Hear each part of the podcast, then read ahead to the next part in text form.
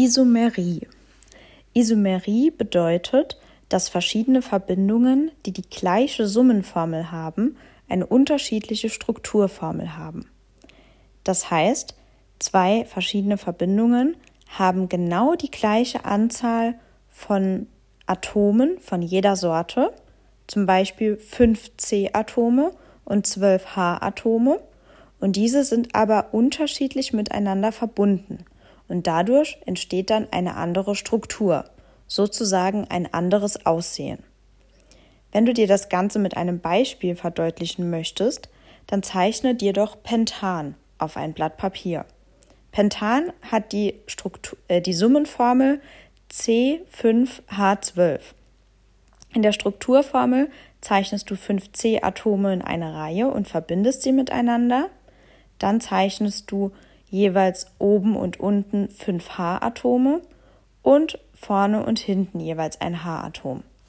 Oder du verwendest die Kurzschreibweise und schreibst auf H3C, CH2, CH2, CH2, CH3. Das ist unser erstes Molekül. Um Isomerie besser zu verstehen, brauchen wir ein zweites Molekül. Dafür nehmen wir 2-Methylbutan.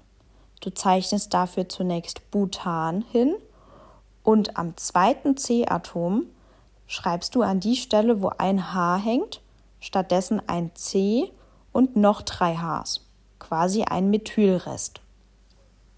Du hast nun zwei Verbindungen, die unterschiedlich aussehen, also eine unterschiedliche Struktur haben, die aber beide die gleiche Summenformel haben, nämlich C5H12.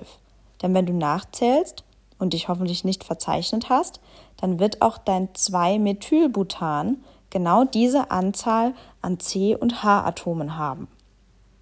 Man sagt nun, dass Pentan und 2-Methylbutan isomer zueinander sind. Sie haben also genau die gleichen Atome, die haben sich nur in einer anderen Art und Weise miteinander verbunden. Es gibt also eine andere Struktur.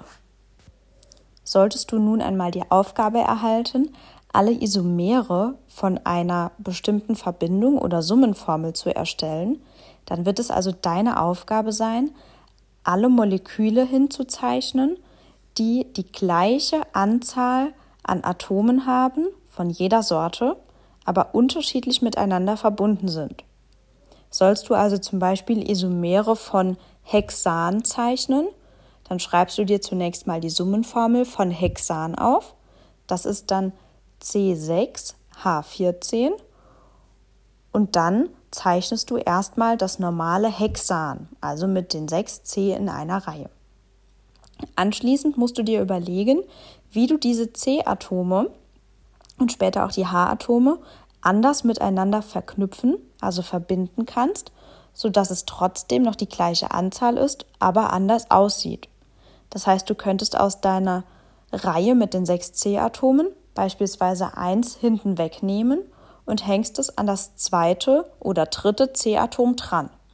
Wenn du es ans zweite C-Atom dranhängst, hast du nun kein Hexan mehr, sondern du hast zwei Methylpentan. Jetzt darfst du dich nicht verunsichern lassen, weil das Ding nicht mehr Hexan heißt. Das ist egal.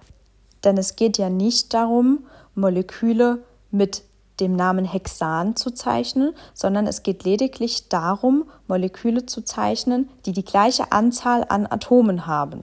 Das eine heißt dann halt Hexan, das andere heißt 2-Methylpentan oder 3-Methylpentan oder 2,2 Dimethylbutan und so weiter. Das heißt, diese längste Kette an C-Atomen wird immer kürzer, wenn man quasi immer mehr C-Atome aus dieser längsten Kette wegnimmt und an anderen Stellen an diese Kette nochmal dranhängt, als Alkylreste, also als Methyl, Ethyl und so weiter.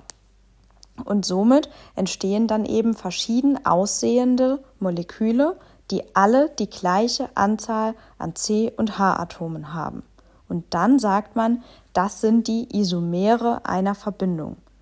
Die Moleküle sind dann isomer zueinander. Und das ist Isomerie.